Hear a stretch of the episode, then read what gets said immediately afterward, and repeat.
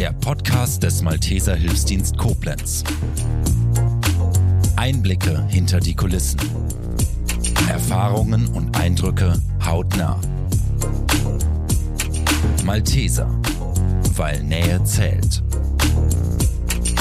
Der Malteser Podcast geht in die nächste Runde. Mein Name ist Andreas Frei und ich sitze heute Abend mit zwei ganz reizenden Personen zusammen. Das ist zum einen die Lea Mutzke und der Frank Klein. Hallo. Hallo.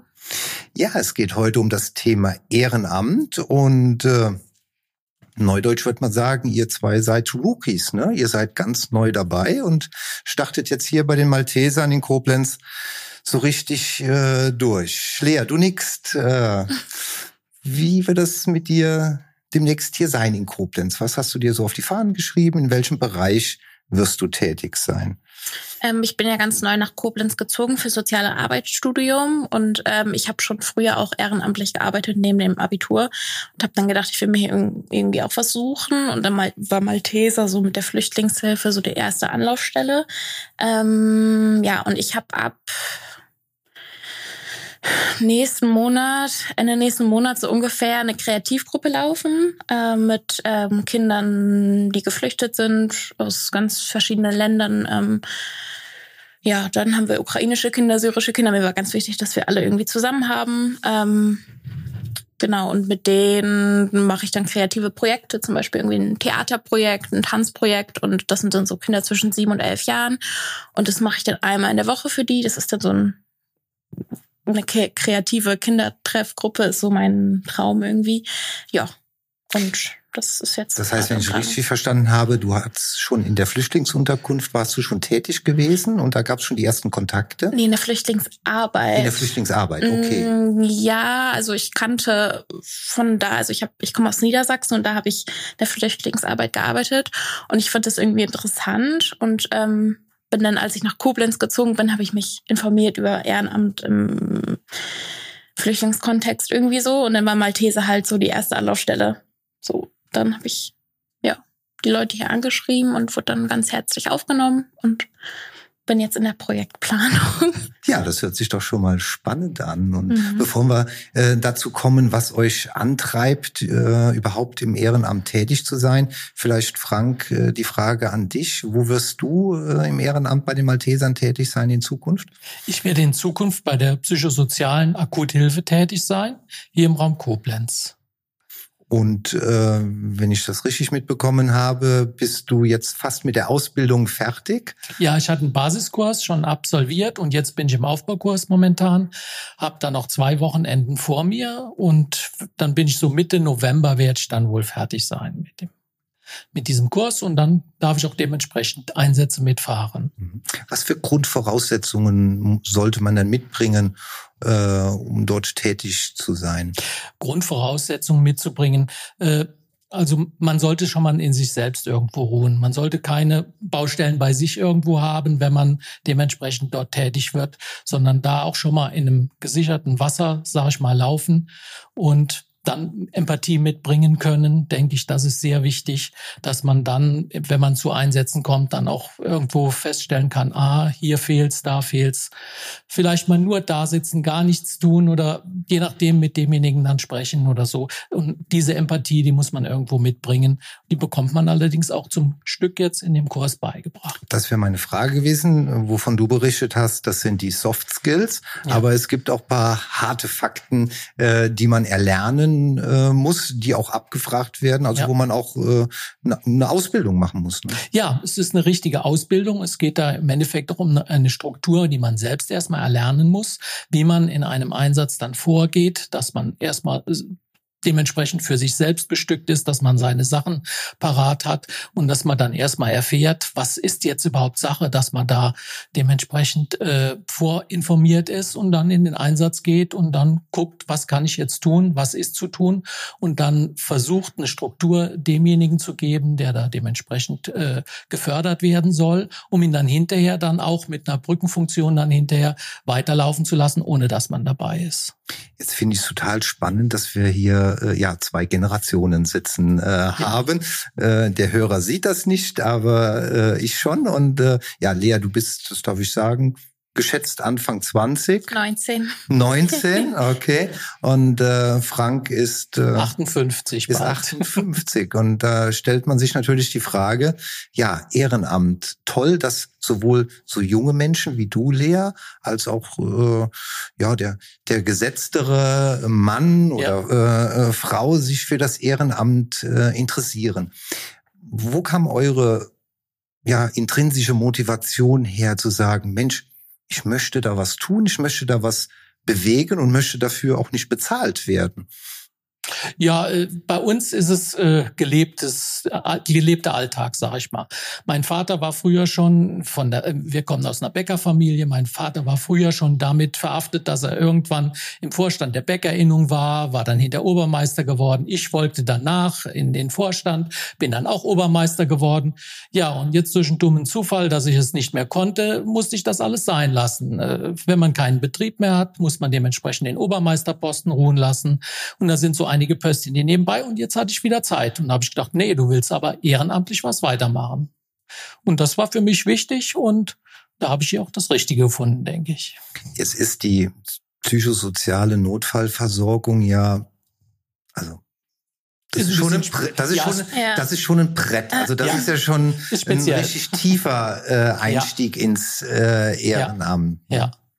Hattest du irgendwie Vorerfahrungen? Hast du Bekannte oder Ja, Verwandte, die vielleicht in dem Bereich äh, tätig sind? Meine Frau lebt das Ganze schon vor. Sie ist schon jetzt seit drei Jahren äh, in dem Thema drin und mich hat es auch interessiert, als sie damit angefangen hat. Ich habe dann dementsprechend auch mitgehört. Sie hat viel erzählt und äh, dadurch bin ich auch zu den Maltesern mitgekommen und so ist das Ganze dann mit der Zeit gewachsen, dass ich gesagt habe, nee, das möchte ich auch machen. Und dann hast du dir irgendwann gedacht, wenn der Alarm schon nachts geht, dann kann ich auch mit aufstehen. Ja, ich stehen, aufgestanden bin ich sowieso, nur sonst bin ich mitgefahren und jetzt gehe ich mit rein. Ja, und wie ist es bei dir, Lea? Wo kommt so deine Motivation her, ehrenamtlich tätig zu sein? Ähm, mir, die Frage wurde mir ja gerade schon gestellt und dann habe ich mir ähm, darüber Gedanken gemacht, weil irgendwie war mir das bisher gar nicht so klar oder ich habe mir das nicht so bewusst gemacht. Aber es ist ähm, tatsächlich so, ich bin in einer Großfamilie aufgewachsen mit acht Geschwistern und äh, bin die drittälteste, also ich gehöre dann so zu den Ältesten. ähm, und da war irgendwie Verantwortungsbewusstsein und so habe ich schon relativ früh auch entwickeln müssen. Ähm, aber mir hat es auch immer gefallen. Dazu kommt noch, dass ich schon recht früh immer so ein Ungerechtigkeitsempfinden hatte. Also ich, ich wusste irgendwie schon immer, wenn, weiß ich nicht, Menschen diskriminiert wurden, so, hey, das ist nicht okay. Ich konnte als Kind nicht sagen, das ist Rassismus oder das ist Homophobie, aber ich fand es schon immer nicht ganz so cool. Und ähm, ich bin in einem Dorf aufgewachsen in Niedersachsen und dort war so im schulischen Kontext und auch meine Oma und Opa, wie das viele kennen, einfach echt auch sehr diskriminierend und rassistisch und das war so diese Stammtischparolen und ich fand das immer schlimm, immer. Und ähm, irgendwann hat sich das dann herausentwickelt, dass ich gerne ins Jugendparlament möchte in meiner Gemeinde und da wollte ich was bewirken. Da war ich dann drei Jahre und habe mich auch gegen Rassismus eingesetzt, aber natürlich auch speziell drauf geguckt, dass ich mit anderen Jugendlichen, die von Rassismus zum Beispiel betroffen sind, irgendwie in Austausch komme, weil ich habe ja selber zum Glück keine Erfahrung damit. Ähm, ja, und so ist es alles entstanden, speziell mit der Flüchtlingsarbeit, dass ich eben diese Kinder, die dieses Schlimme mit dem Krieg erleben, dann kommen sie nach Deutschland und müssen da noch Rassismus erleben. Und das hatte ich im Kontext meines Praktikums. Ich habe im ähm, Jugendzentrum ein Praktikum gemacht für ein halbes Jahr und da habe ich auch ähm, mit vielen Kindern mit Fluchterfahrung geredet und die haben erzählt, was für schlimme Fluchtsituationen sie hatten, dass sie verfolgt wurden, dass sie auf dem Boot waren, fast ertrunken sind und dann kommen sie nach Deutschland, ähm, sind erstmal froh und ähm, erleben dann trotzdem noch Rassismus so. Und das äh, ist für mich so ein ganz großer Punkt, der mich trifft. Und das ist auch meine Motivation, um einfach die Kinder irgendwie zu stärken, weil Kinder sind ja einfach immer das, die unschuldigsten Wesen, die können nichts für ihre Situation. Das ist so ein bisschen mein, mein Anspruch. Jetzt habe ich echt sehr viel geredet. Ja, aber da ähm, unglaublich äh, toll auch geredet. Also ähm, mich ergreift das gerade so inhaltlich, äh, dass du mit, und das ist jetzt nicht diffamierend gemeint, mit 19 mhm. schon so einen Blick hast und so eine äh, Motivation auch dahinter steckt, äh, ja, so so deinen Teil beizutragen, dass die Welt einfach ein Stück besser wird. Ne? Ja. Und zwar dort, wo du es bewirken kannst. Ja. ja. Also Hut ab. Also vor allen Ehrenämtler Hut ab, aber jetzt, äh, Lea, bei dir gerade besonders finde ich total faszinierend und Frank ja. nickt auch mit dem Kopf, ja. äh, stimmt mir zu. Äh, ja, das schmälert sicher. jetzt äh, nicht die Arbeit von, von anderen, äh, aber ich finde das jetzt bei einer 19-Jährigen, also beim jungen Menschen, mhm. äh, besonders faszinierend wo viele ja auf Karriere, Erfolg und äh, auf Geld getrimmt äh, sind, aber bei dir wirklich dieses Soziale so im, äh, ja, im, im Vordergrund steht. Ja, aber das erfüllt mich auch. Das ist nicht so dieses Helfersyndrom, dass ich mich für andere so aufopfer. Klar macht man das, aber das ist auch das, was mich, deswegen habe ich mich auch entschieden, neben dem Studium, hätte ich auch sagen können, ich mache einen Minijob. Ähm, glücklicherweise habe ich jetzt ein Stipendium bekommen, also habe ich dann die Möglichkeit, auch ehrenamtlich zu arbeiten, ohne dass mir irgendwie Geld fehlt, aber trotzdem, das ist so das, was mich erfüllt und was mich glücklich macht. Und ich habe dann gesagt, nee, ich will auf jeden Fall auch das machen so. Ich helfe anderen, aber es ist auch für mich gut. Ähm, ja, klar muss man da immer noch so diese Grenze zwischen Nähe und Distanz finden. Ich hoffe, das kann ich später dann auch als Sozialarbeiterin. Aber ja, doch, das ist mein Lebenselixier momentan oder daraus bekomme ich auch meine Kraft irgendwie.